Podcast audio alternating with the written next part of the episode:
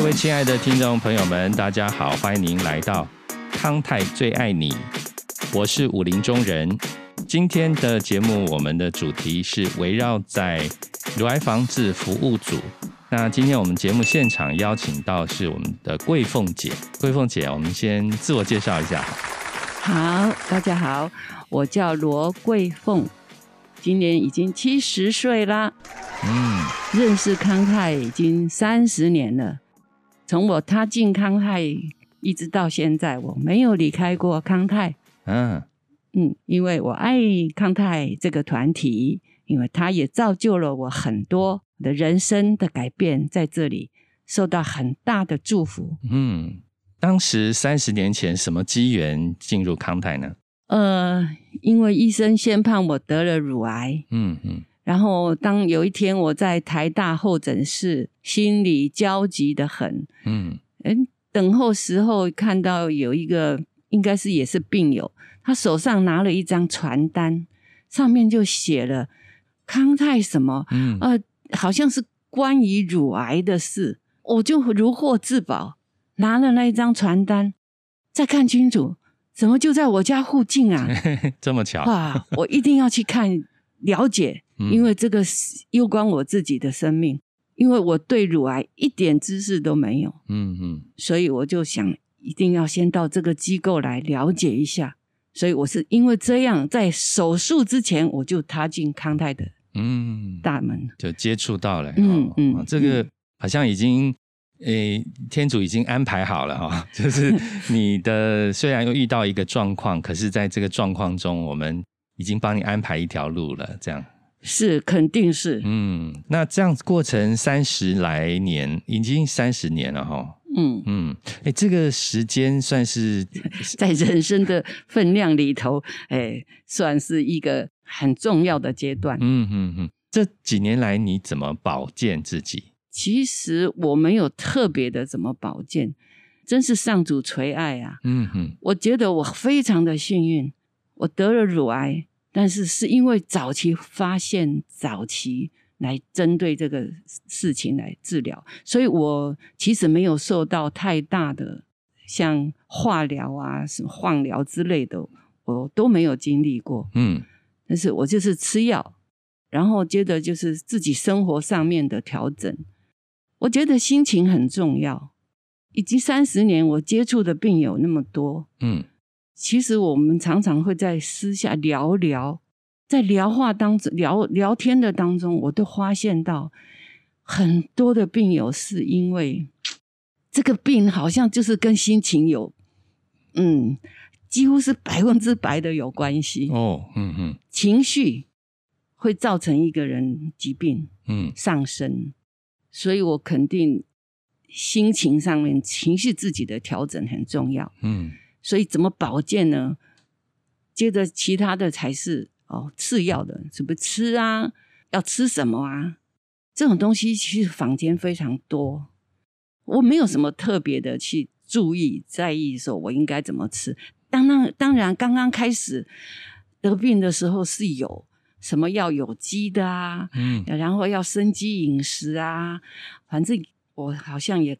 搞了一阵子，还自己种了木树芽，还自己种了麦小麦芽，嗯，反正都搞了一阵子。但是我觉得这种吃的东西，如果造成你生活上的恐惧，或是造成你生活上面的紧张，反而是大可不必。嗯，就是平常你怎么对待你的孩子，你要给他们怎么样的健康食物，你就自己这样子吃。哎，对。就是平常时候的该注意的食物嘛，不要单一选某一种。嗯嗯嗯嗯。但是也有病友问我，鸭肉可以吃吗？哎，对，鸭好像比较毒，是不是？对，好像这是从以前大家就这种认知嘛。嗯嗯嗯。但是他们问我的时候，我说：“你会拿着一只鸭吃吗？你顶多是吃它一块肉、两块肉吧。”嗯嗯嗯。所以任何东西你不要过量。你都可以适可而止的吃，嗯，不要偏向某一样东西说特别好哦，人家说那个东西特好，你就把它当着宝，然后一直吃，其实有时候造成副作用、反作用，所以我都觉得均衡嗯，然后尤其现在呢，资讯那么发达，你只要随时打开网络，你都可以看到人家教你怎么吃。对呀，很多，嗯，有的甚至于你要花大把大把的钱。我觉得啊，这个东西我们真的要深思，要去分辨，嗯嗯，哦，干净的，然后我们经济上负担得起的，然后呢，我也要给我家人一样这样子吃的东西，我们就这样吃吧，不要独厚自己，我一定要拿什么买什么特好的东西来为我自己来。健康，我来进步，或是我来怎么样？其实是大可不必。嗯，所以健康的心情啊，心情先调整好，其他的自然而然的均衡的去吸收营养。这样。对。刚刚桂凤姐有提到说，在照顾其他的病友哈，嗯，在这个过程中，你有没有什么印象最深刻的？印象最深刻的一件事是，嗯，我。其实好多，很多啊！我相信很多三十年了嘛。对对，第一件事就是我当我去开刀的时候，还是心里充满了恐惧。嗯，但是我刚刚讲过，我先到康泰来了解一些事情，结果嘞，当时执行长，嗯，他就安慰我。然后呢，当我到医院住院的第二天，哎，第三天吧，开刀完，嗯，他就找一个病友来看我。我当时的感动哦，真是说不出来。嗯，因为当时我最需要的就是另外一个有经验的人告诉我他怎么走过来。我最需要的是这一个资讯。嗯嗯，所以我很感谢上主这样子的安排。嗯，了解哦，这真的是呃，我们说雪中送炭哈。嗯嗯嗯，就是在最需要的时候，我们看到自己的责任。对，我相信在这样子的感动中。对于你日后联谊会里面的朋友们哈，一些我们的病友们的关怀，一定也是出于同样，你也知道他什么时候最需要。对对对，所以其实当自己生病的时候啊，那些亲戚朋友一大堆，嗯。哦，他们讲的头头是道，可是我会觉得触不到我的心。对我一点帮助都没有。嗯，我的感觉就是一个曾经走过的人，嗯，他有亲身的经历，他来跟我分享的时候，我觉得如获至宝。嗯，对我才是有最大的帮助。了解。那在整个服务的历程里面，你觉得带给你最大的成长是什么？嗯，这个部分就是我记得啦。后来我加入康泰来当志工。刚刚初期，那个执行长呢，他要到外面去做宣导乳癌防治的宣导的时候，他就带着我，手上提了一个黑色的盒子，里的里面装的是义乳。嗯，然后我其实那时候不太懂，但是就是跟着到处去学校啊、公司行号啊，有时候是来了大概几百人吧，那有时候只有。大概一个教室坐了三十个人啊，大概就是这样。也就是说，不管人群多还是少，我们就去分享。所以是因为基于这样子，我就接触了很多的大众朋友。我那时候才觉得说要跟人家说乳癌防治，开始我是觉得蛮困难的。嗯，几次以后，我觉得嗯，好像是我的责任，我应该这么做。嗯，在跟大众这些不是病友哦。就是一般人哦，普罗大众，普罗大众，我们要在他们面前，嗯，告诉他们这个乳癌防治有多重要，嗯，怎么样做自摸，怎么样去做自己化发觉是不是有病了。当时觉得，哎，这样工作还是蛮不错的。我忽然感觉到生命有意义了，在帮助别人的过程中，体验到生命的意义。嗯，对对。比如说像我，我是很幸运的，在医院里头，呃，发现到就有这样子的一张单张，让我进一步了解乳癌是怎么回事。要不然你在诊间哦，其实跟医生的谈话对谈哦，不是很清楚，你还是很惶恐的。嗯，所以医生只是针对你的病情，告诉你现在他接接着下一步他要怎么样做。第二步怎么做？就就是这样子。嗯，但是很多时候是心情的调试，还有我们太多太多的疑问。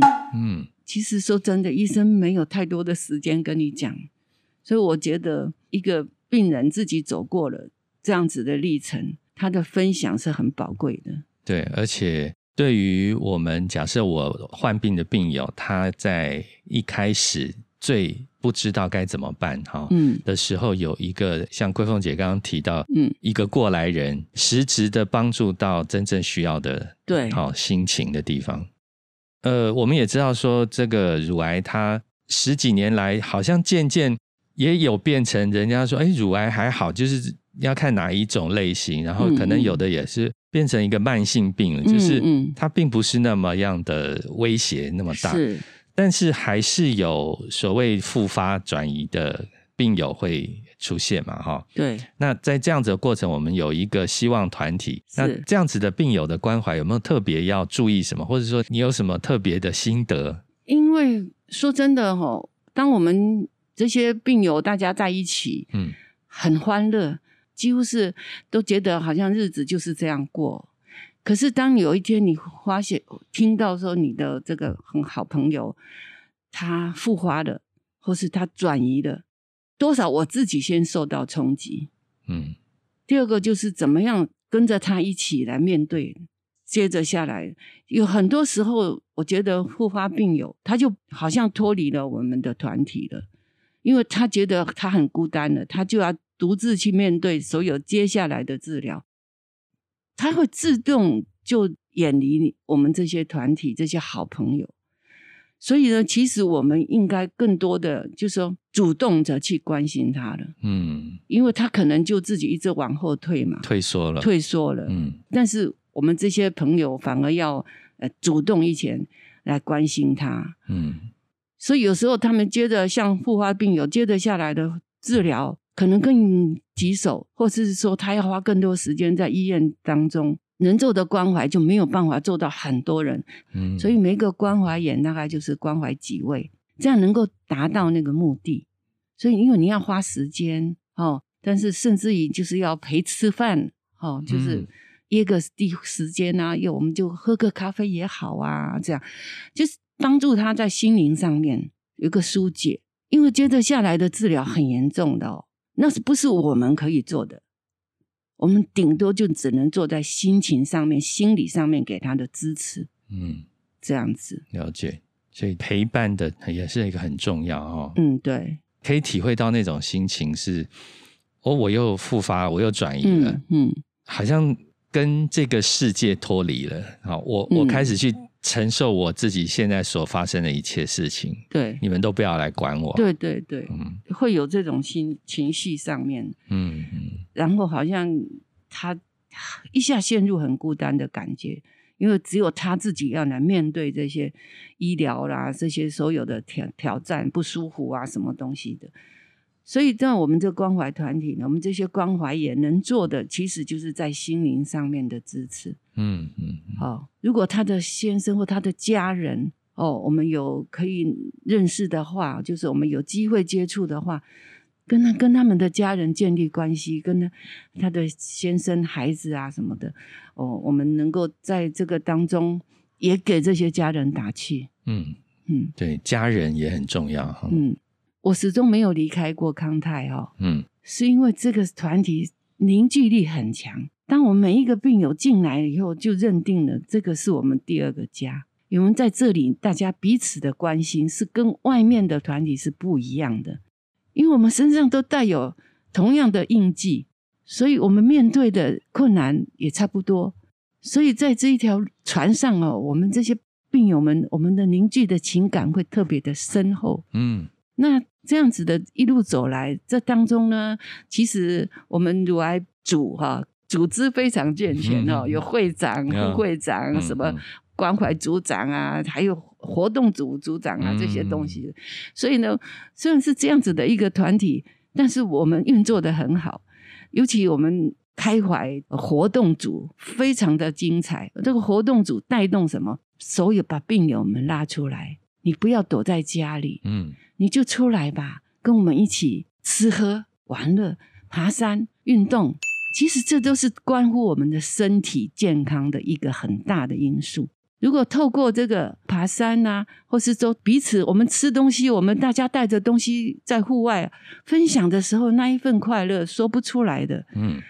然后呢，比如说什么庆祝几周年啊，或者乳癌组庆祝几周年的时候，我们都抓着这个机会呢，大家尽情的展示，我们表演，我们唱歌跳舞。哎呀，真的是回到了那个读书时候。我我忽然发觉到这个病哦，嗯，对我不是不是诅咒，我觉得好像是一个祝福，让我的生命翻转。我在这里得到更多，我觉得在这里我得到的是心情的舒缓，然后呢，这朋友友友友情，还有这医疗常识，让我不再恐惧，不再害怕，然后能够快乐的面对每一天。哦，那就算你是去。没有没没有一定做去帮助别人的事，但是已经帮助到自己了。我觉得把自己活得快乐一点，嗯，都是对家人都是个祝福。所以，当你的身上有那么多的快乐因子，健康起来了，嗯，不仅仅是你健康了，也带动了家里的活力。所以，我觉得啊，参与这个病友的团体。不要有太负面的思想。嗯，其实在这里你会觉得让你的生命翻转，忽然间觉得啊，原来生病还竟然能够那么快乐啊！因为快乐你就健康了。嗯，所以看起来是加入了这个联谊会，是别人看到的时候重重的障碍，哈，我们却看出有一条路出来了。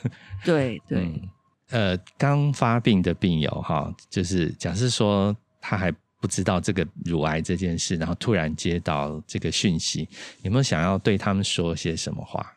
呃，专业的部分就是你疾病的部分，他还是要跟医生保持很好的那个关系联系哦。你有什么问题，平常时候在家里你就要写下来哦。有什么困扰就写下来。当你要去看医生回诊的时候，你这样比较好跟医生来做个互动。哦，可能医生会给你比较好的建议啊，或是他他觉得他应该调整什么药物啊，什么这样子类，嗯，这个很重要。然后呢，第二个就是现在的医院几乎都有病友团体，主动一点参与病友团体，嗯，绝对没有错。从北到南几乎都有哦。这个要说起来也有个缘由，也就在差不多二十年前，嗯，由康泰主导。召集了所有全省各大医院的病友，我们把这个团体组织起来。嗯，那这些协会的会友会员呢，就是在各大医院里面，各大医院里面都有成立他们的自己的病友团体。所以，这样不管你是在彰化、你在嘉义，或是在高雄东边的台东花莲，有台东宜兰也有哈，比如。大医院都有这样子的病友团体，你要主动一点，是但是不一定你主动哦。有时候这个病友团体他们反而先来关心你，嗯，因为他们很多大部分都是在外科医生推荐之下，他就直接把你哦介绍参与这个病友团体。所以我是一再的肯定病友团体的这个重要性，嗯，应该跟医生的重要一样的，嗯嗯嗯，所以医生医同等的重要，医生是用医疗在跟你医治。但是病友团体是从心里面开始，心理的呃疗愈，他们的支持，还有那过来人经验分享，嗯，对你绝对有百分之百的帮助。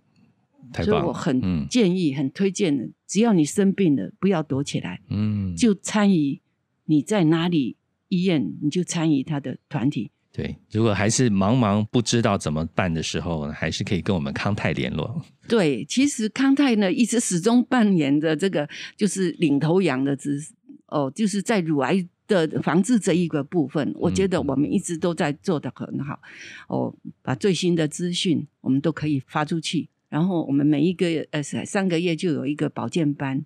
哦，这个保健班呢，就是最针对新的病友呢，我们很希望你在呃这个茫茫资讯当中，有时候真的不知所从，你就来参与报名参加我们这个乳癌的这个课程哦。你因为你开始得病嘛，有很多事情你是想问。来到这个上课了，都细节会告诉你。那然后你也有很多的病友，大家可以呃互相的询问啊，哎，就是对自己的自身的保健是有很大的帮助。太棒，嗯。好，今天节目就到这里告一段落了。我们非常谢谢大家的聆听，也谢谢桂凤姐和我们的老朋友了。是是是，谢谢她来跟我们做分享，谢谢大家，不客气。